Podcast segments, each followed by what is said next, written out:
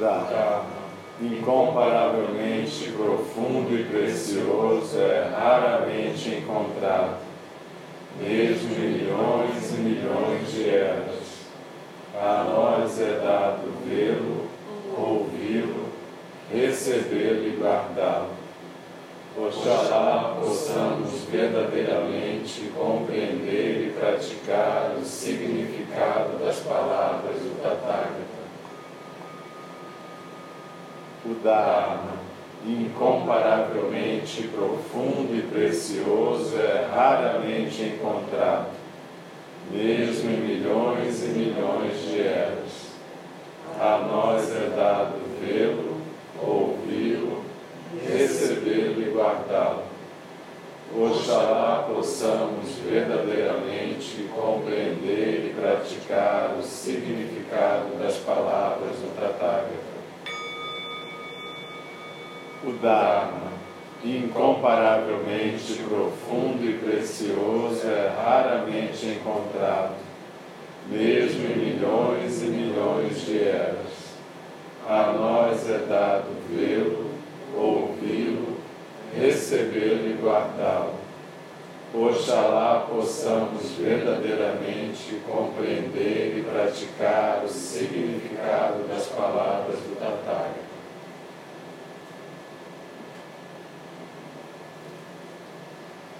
Então, procura reconectar com o seu Hara. Retoma a postura do Zazen.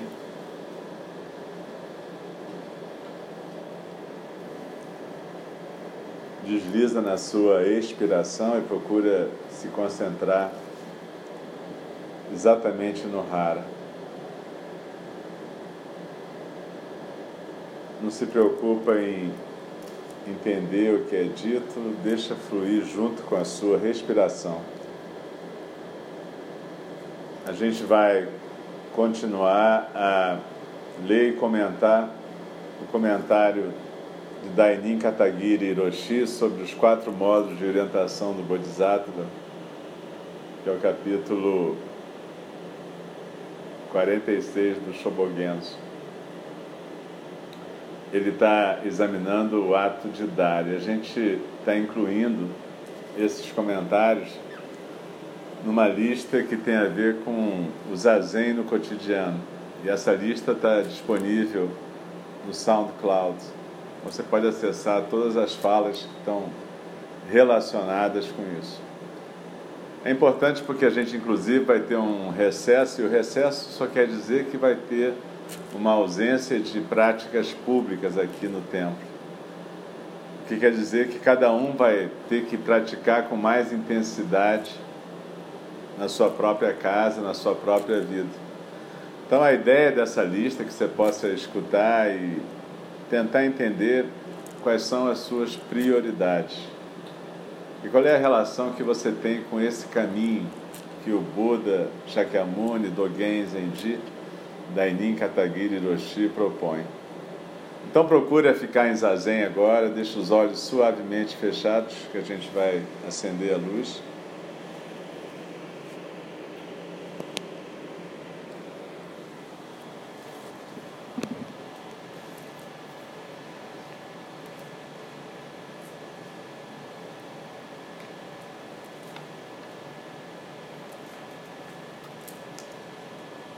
Então Dainin Katagiri Roshi continua.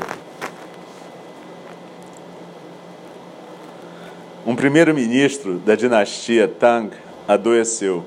O rei ficou com pena dele e perguntou a um médico o que se deveria fazer para curá-lo. O médico disse que a energia da barba tostada de uma pessoa seria ótima. Assim, o rei cortou a barba, que ele considerava de grande valor, tostou e deu ao primeiro-ministro, que se recobrou completamente da doença. O primeiro-ministro foi muito sensível a essa dedicação do rei. O importante não foi a doação do rei, mas sua dedicação. Seu comportamento, seu empenho, levou-o a cortar a própria barba, a tostá-la e a dá-la ao primeiro-ministro, que ficou bastante impressionado com essa atitude e jurou prestar serviços ao rei durante toda a sua vida. A história do rei Ashoka, que pode ser lida nas escrituras budistas, conta-nos a respeito de uma vida passada desse rei que ajudou a desenvolver o budismo na Índia. Em sua vida anterior, o rei Ashoka ofereceu areia ao Buda. Por ser ainda uma criança, não tinha dinheiro para dar ao Buda e assim pegou um punhado de areia e ofertou-a a ele. Como recompensa por essa dádiva, teve a oportunidade de nascer novamente neste mundo como um ser humano e tornou-se rei. O mestre Zen Obaku curvava-se diante do Buda sem contar com recompensa alguma do Buda, do Dharma ou do Sangha. Ele apenas curvava-se. Isso significa plantar uma boa semente constantemente, dia após dia, para nós, para todos os seres sencientes de geração em geração. Isso significa que temos de nos esforçar para fazer algo dentro dos limites de nossa capacidade atual. Ou seja, com a nossa melhor disposição, compartilhamos nossa vida com as pessoas. Obaku compartilhava realmente sua vida com todos os seres sencientes, simplesmente se curvando. É por isso que a prática de Obaku, que consistia em apenas curvar-se, foi transmitida até hoje de geração em geração. Há uma inegável realidade que torna necessária a dádiva de coisas materiais a fim de estabilizar a mente das pessoas. No Japão, depois da Segunda Guerra Mundial, não tínhamos comida nem roupas suficientes. Os Estados Unidos ajudaram de muitas formas, mas mesmo assim havia falta de comida, de habitação e de vestuário. Quando saí da Força Aérea e retornei para minha terra, construí uma pequena cabana e comecei a trabalhar em uma empresa. Eu passava muita fome todos os dias Compreendi a partir da experiência o que era uma alma faminta. Um dia, uns estrangeiros deram-nos um pouco de comida. Não era muita, só um pouco.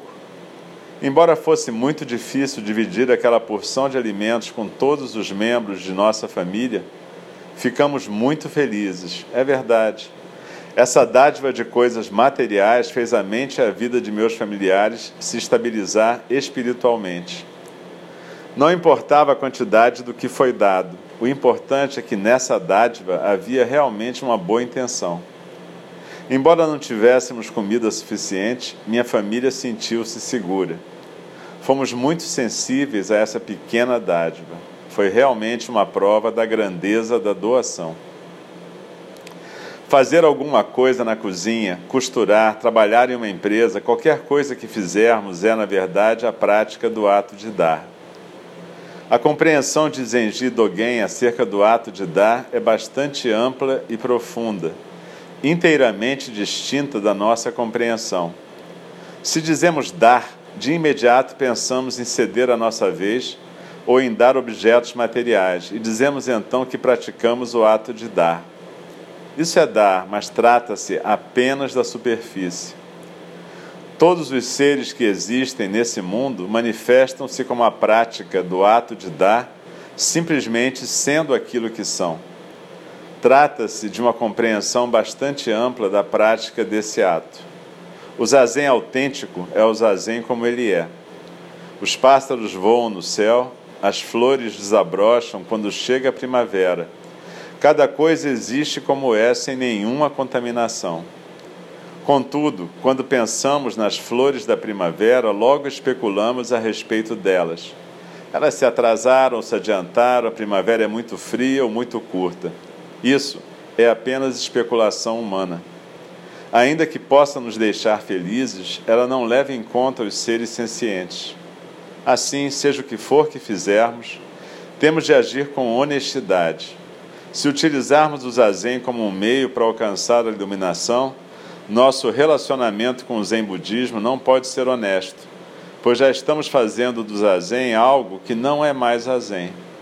Já estamos vendo essa prática sob a ótica de nossos preconceitos, de nosso entendimento, de nossa visão, de nosso telescópio. Nesse caso, como o Zazen poderia se manifestar? O que precisamos fazer é apenas permitir que a força vital dele floresça quando chegar sua estação própria. Isso é ser honesto com o zazen e também conosco. Quando fazemos zazen, precisamos doar completamente nosso corpo-mente a ele. Isso não significa destruir nosso corpo-mente ou ficar confuso a respeito dele.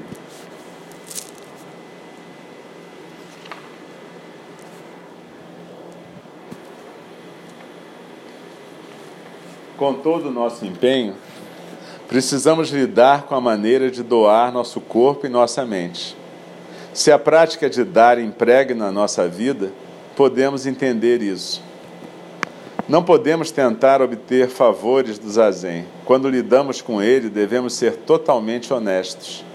A partir de então, aceitamos nosso corpo e nossa mente e podemos oferecê-los ao zazen.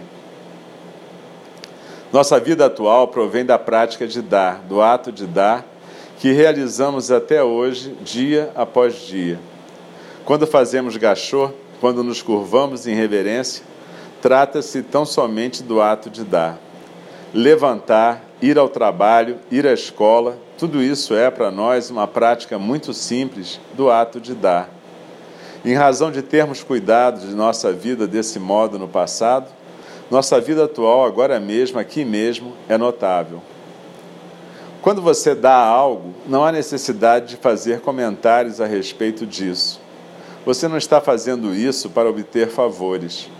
O que importa é sua atitude psicológica e espiritual, o modo de dar. Aonde quer que você vá, o que quer que você faça, você pode praticar o ato de dar. Você pode se empenhar em dar e também pode ficar atento, dia após dia, a cada oportunidade de dar. Naturalmente, também devemos praticar o ato de dar em relação a nós mesmos. Dar a nós mesmos significa pensar sobre nós mesmos. Isso não é ruim.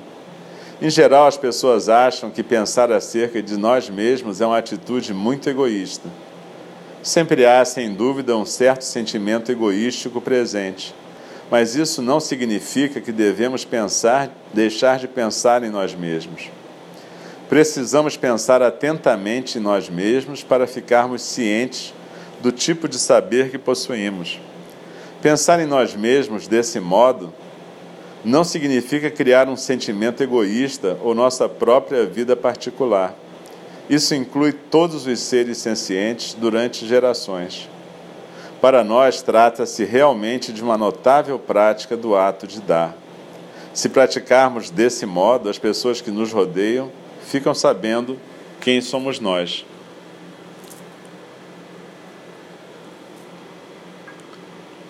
Devemos fazer uso de nós mesmos, de nossos corpos, de nossas palavras, de nossas mentes cuidadosamente. Isso também faz parte do ato de dar. Através dessa prática, as pessoas nos permitem compreender o que fazemos.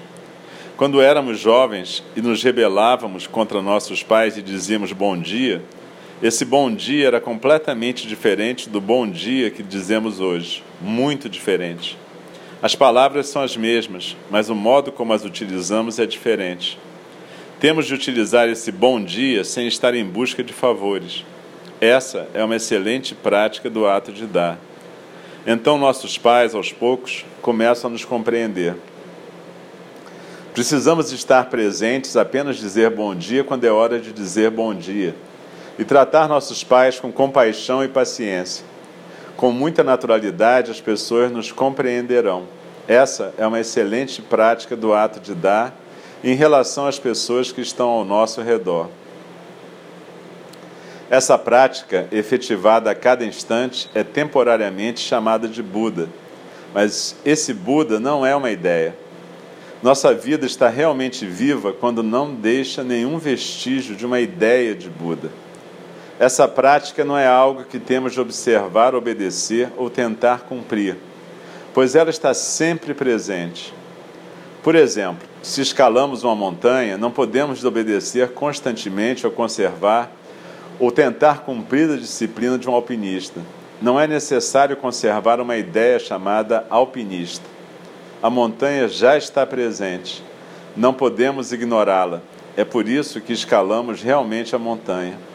O mesmo se aplica à prática budista. Ela não é algo que precisamos obedecer, não é uma disciplina, ela já está presente. Converta em uma realidade e é só isso. A finalidade da vida humana não é um objeto de discussão. Será em vão qualquer coisa que dissermos a esse respeito. Em primeiro lugar, temos de estar vivos. O que temos de fazer é apenas viver dia após dia. O que importa é como vivemos. A prática não é outra coisa senão dar dia após dia. Então a prática de dar realmente penetra e se estende em direção ao passado e ao futuro. A finalidade da vida humana consiste apenas em plantar boas sementes, dia após dia.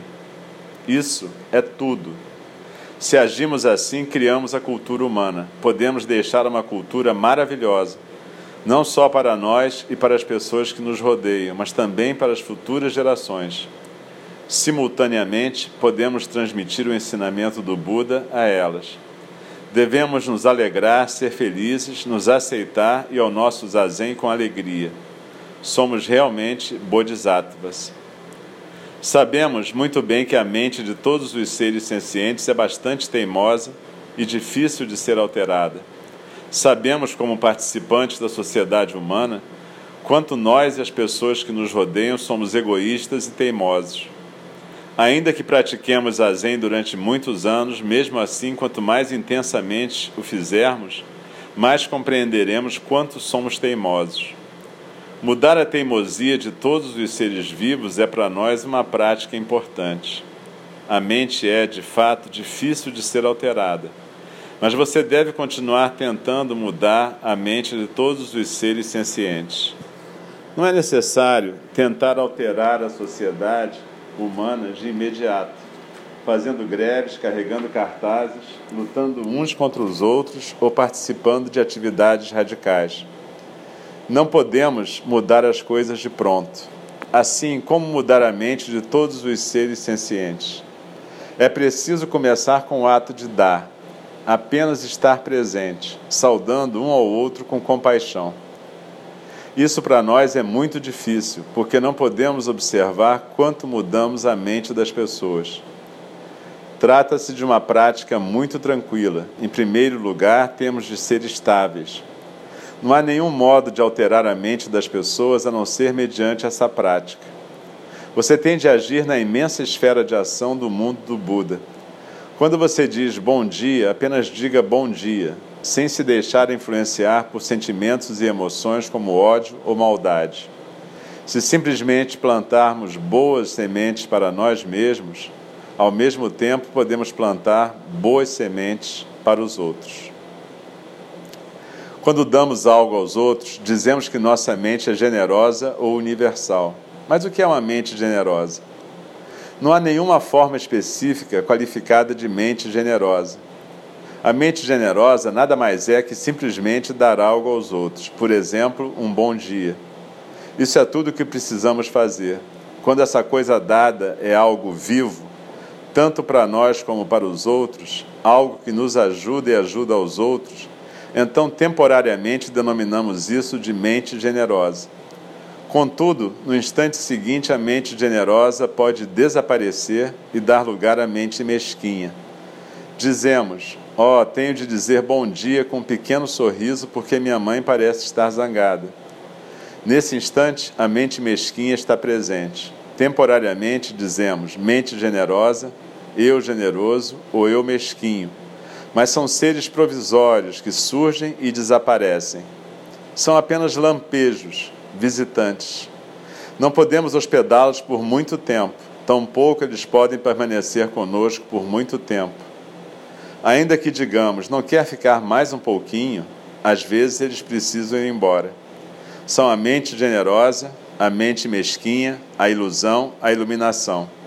São apenas visitantes que chegam e partem, mas visto que precisamos saber como cuidar deles, esses visitantes são muito importantes para nós. Precisamos cuidar tanto quanto possível de nós mesmos e de nossos visitantes. Assim que for possível, precisamos fazer algo, precisamos ser hospitaleiros para com eles. Consideremos um pouco o nosso zazen. Muitos visitantes vêm nos visitar e isso nos deixa totalmente confusos. Estamos sentados, sem nada a fazer, e muitos visitantes chegam e falam muito. Como devemos tratar esses visitantes? No zazen, devemos cuidar deles da maneira mais simples que pudermos. Oi, bom dia. Estou ocupado agora. Não tenho tempo. Isso basta. Contudo, se damos a impressão de que temos muito tempo de folga, então os visitantes querem ficar e conversar. Nesse caso, o zazen deixa de ser um trabalho de período integral e passa a ser um trabalho de meio período. Com um trabalho de meio período, temos muitas horas de lazer e podemos fazer muitas coisas, mas isso não é zazen. Quando nos sentamos para o zazen sem criar horas ociosas, estamos realmente vivos. Não há nenhum espaço para os visitantes. A grande iluminação ou a pequena iluminação nada mais são do que visitantes, lampejos apenas observe-os. Para nós são um bom sinal. Devemos ir ou ficar mais um pouco? Devemos ir em frente ou devemos voltar? Pode apagar a luz, por favor.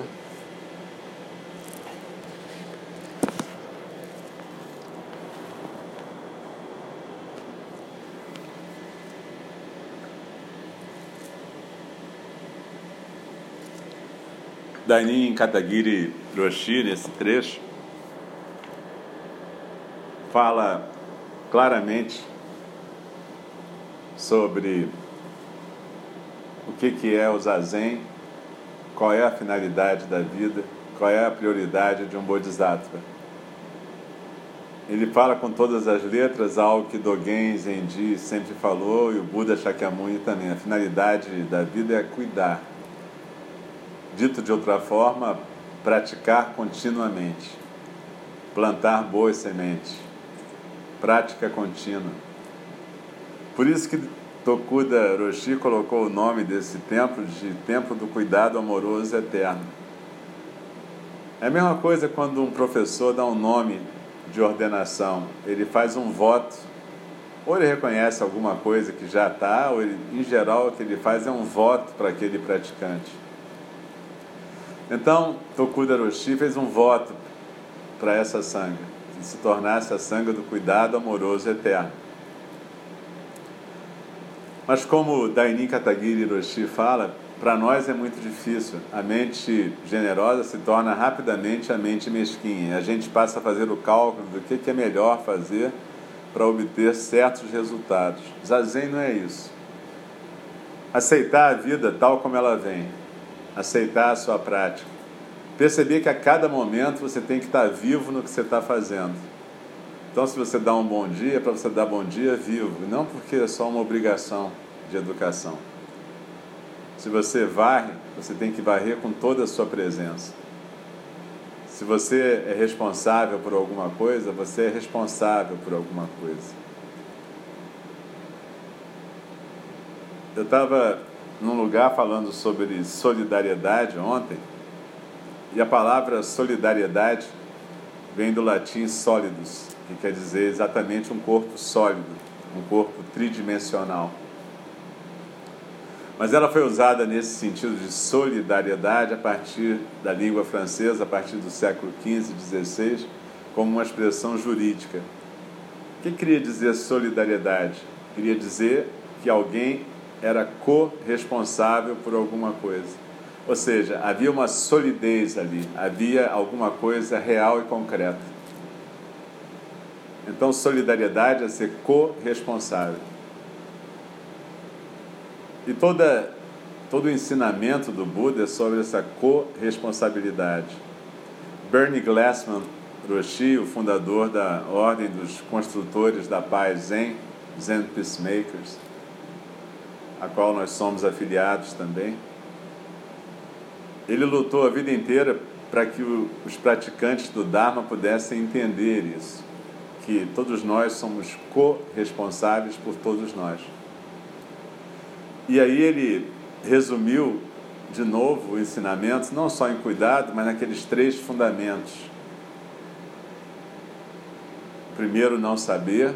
O segundo, testemunhar ou estar plenamente presente, observar. e o terceiro a ação compassiva.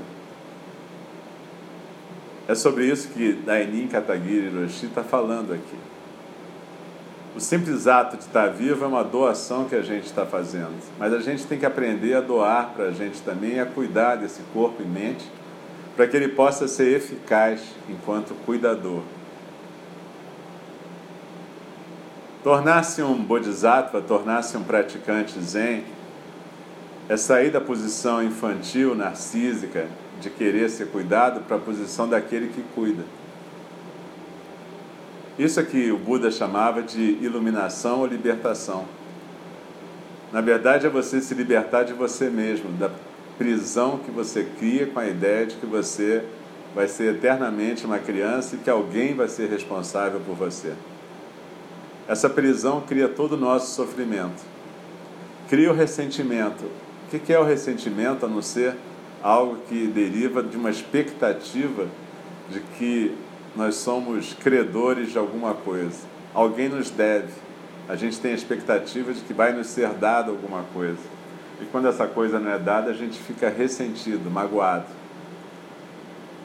Se a gente observar a nossa população, majoritariamente as pessoas são ressentidas. E elas praticam ressentimento o tempo todo. E aí elas vão culpar umas às outras por aquilo que não acontece são os imigrantes, os negros, os refugiados, os índios, os homossexuais, os direitistas, os bolsonaristas. Alguém é culpado sempre por a gente não poder ser feliz. E a gente vai cultivando o ressentimento. Às vezes, quando a gente está ensinando meditação, e aí hoje também eu estava numa num local, num hospital, e a gente estava praticando com profissionais de saúde, majoritariamente médicos, eu estava praticando a meditação do perdão. É uma forma de meditação em que você visualiza o perdão, eu não vou explicar isso agora. Mas o que importa é o seguinte: a meditação, esse tipo de visualização, é um treinamento do perdão. E as pessoas às vezes ficam achando isso bobagem, porque como que uma visualização, um treinamento, pode fazer você se tornar uma pessoa mais compassiva, melhor, mais grata. Ora, do mesmo jeito que a gente pratica o dia inteiro essa visualização, a gente não percebe. Mas quando você acorda, por exemplo, e fala: Nossa, como eu tenho dificuldade de acordar. É tão difícil para mim acordar de manhã. Que, que você está fazendo?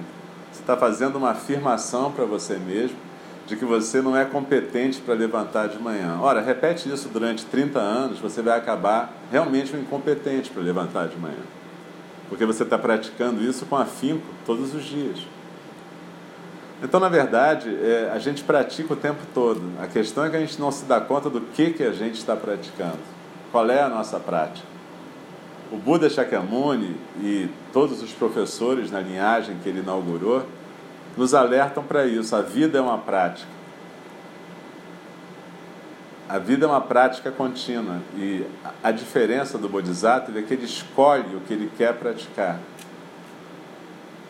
Quando a gente não escolhe o que a gente quer praticar, a gente vai ser praticado por aquilo que o ego vai trazendo. E essa é a nossa vida normal. Por isso que a gente se torna obstinado, teimoso. E a gente vai ficando cada vez mais competente nisso competente em culpar os outros e não assumir a nossa responsabilidade pela nossa vida, e não assumir o nosso papel de cuidadores, e não assumir as nossas responsabilidades no dia a dia. Então, na verdade, é, a prática contínua que Dogen Zenji fala, Dainin Katagiri Roshi, Bernie Glassman, tem a ver com a consciência plena de que a nossa vida é um ato de doação. E o que, é que a gente vai estar doando a cada momento? Desatenção, egoísmo, devaneio, distração, falta de cuidado, ressentimento, compulsão, busca desenfreada de alguma coisa que preencha um buraco que na verdade nem existe, porque as pessoas ficam tentando preencher um buraco com comida, sexo, droga, dinheiro, seja lá o que for, poder. E se esquecem que na verdade a gente é só um movimento, um momento da vida. Então não tem nem buraco para você preencher. Isso é uma outra fantasia das pessoas. Ah, minha vida é vazia. Que vida, cara pálido. Você é só um movimento da vida. E ela está vazia porque você não tem coragem de cuidar de nada nem de ninguém, muito menos de você mesmo. Então, é, a ideia do Buda Shakyamuni é que a gente possa tomar consciência disso a partir do zazen. O que, que é o zazen se não cuidar intensa e totalmente de pelo menos alguns minutos da vida, aqui e agora? Shunryu Suzuki Hiroshi falava que a gente devia cuidar da respiração como quem cuida de um bebê. E é isso que é o zazen. A gente cuida num dado momento. E que esse cuidado possa se espalhar pela nossa vida e pela vida de quem está em volta da gente. Da mesma maneira que o mestre Rinzai plantava pinheiros para que as próximas gerações tivessem ar cheiroso, uma bela paisagem no mosteiro, a gente está sempre plantando semente. E que semente que a gente está plantando?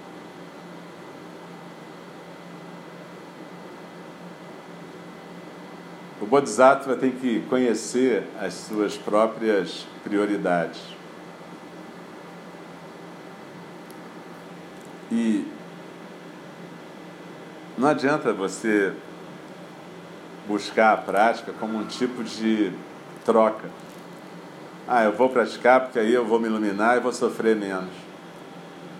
Não é assim que funciona. Iluminação é a cada momento.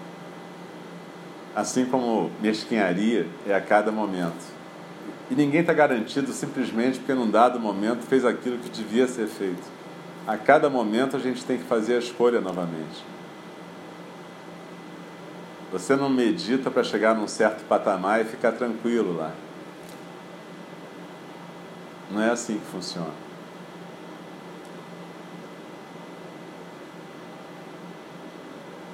Então é por isso que Dainin Katagiri Hiroshi está se estendendo tanto sobre o ato de dar. A gente está várias semanas lendo esse comentário dele e ele fala muito sobre o ato de dar. Depois ele vai falar sobre os outros três modos de orientação do Bodhisattva.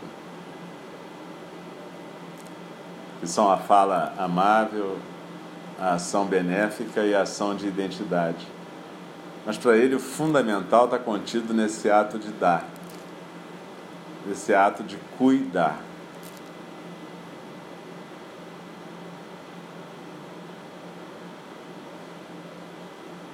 Então, como eu estava dizendo, a gente ainda vai ter uma nova, ainda vai ter uma semana de prática até a próxima quarta-feira inclusive a próxima quarta-feira, onde a gente ainda vai ler mais um pedacinho desse texto maravilhoso de Dainin Katagiri Hiroshi.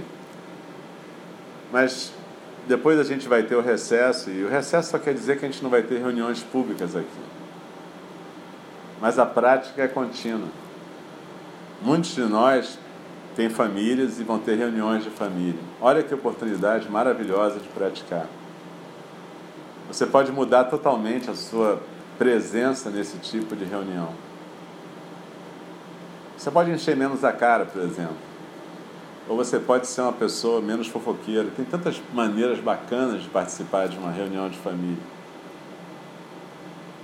É muito triste, eu sou psiquiatra, é muito triste ver gente com 60, 70 anos se queixando dos pais no consultório viver a vida inteira em função disso. É por isso que Dainin Katagiri Roshi está falando aqui tanto dessa relação com os pais. E, no fundo, ele está falando da relação com a família, com a sanga imediata da gente. É com essa sanga que a gente pratica mais intensamente. E é com essa sanga que a gente tem que aprender o ato de dar, além do ato da paciência, e vários outros atos que um bodhisattva pratica.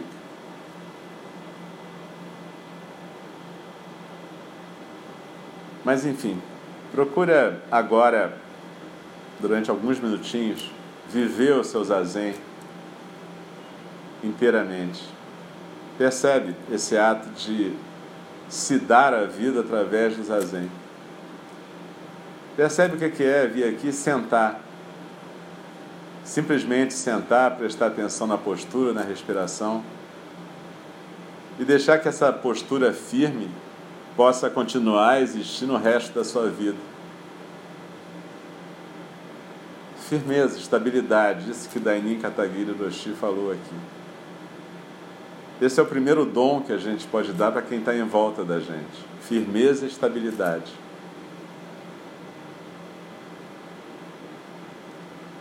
Então procura deslizar na sua inspiração, se aquieta no seu centro, no seu rara, essa região quatro dedos abaixo do umbigo, no centro do corpo. Esquece qualquer ideia sobre o zazen, simplesmente esteja presente na sua expiração. Entenda o que ele quer dizer com visitante. Cada ideia que vem é um visitante. Então você recebe a ideia e deixa ela embora.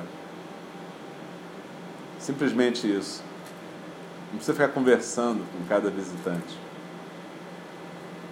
Deixa que tudo apareça e desapareça.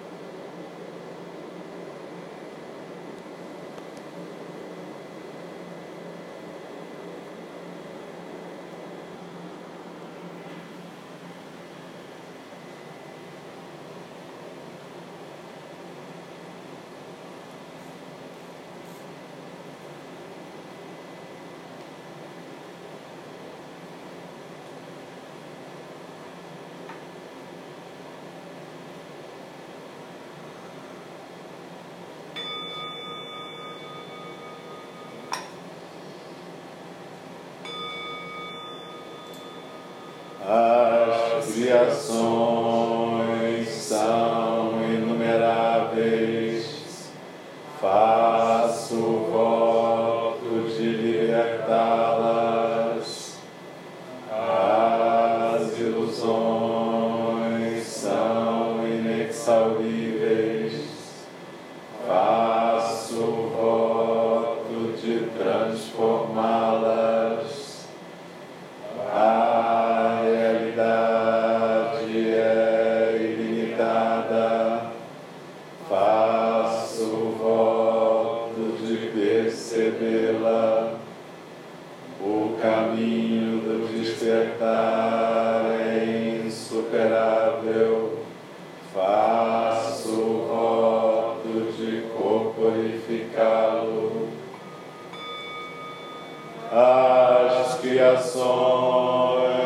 sa